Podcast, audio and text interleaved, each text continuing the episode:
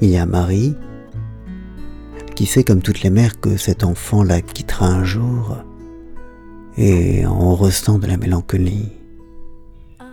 Joseph, qui se tait comme à son habitude, mais qui, aussi confiant soit-il, est certainement troublé par la prétendue virginité de son époux.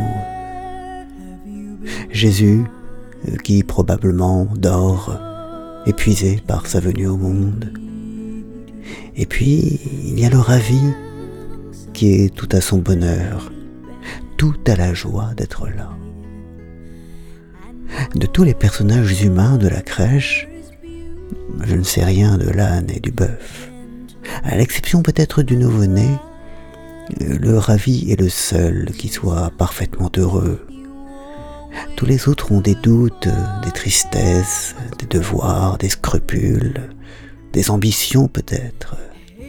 Lui n'a que sa joie, sa joie d'être là.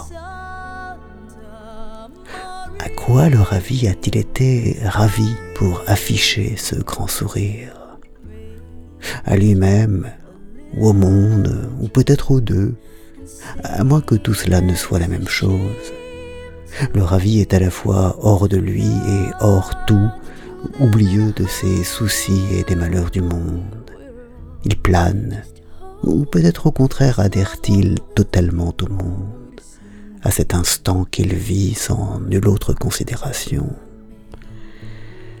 C'est à sa conscience, je pense, qu'il a été ravi, euh, comme le l'a Stein à son fiancé au bal de Tibich.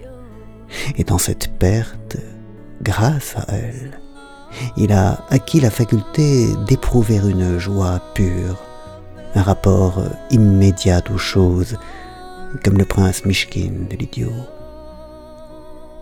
il y a toujours une apparence d'imbécilité, une part d'absence et d'aveuglement dans le bonheur.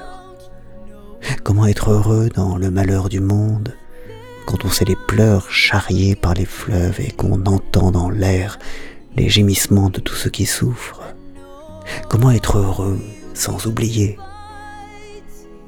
Il y a dans tout ravissement, dans toute acceptation profonde de la beauté, de l'amour, du simple bonheur de vivre, une part d'oubli du monde et de soi-même, de démission de la raison qui s'incline, qui accepte de s'incliner et de se taire devant l'émerveillement.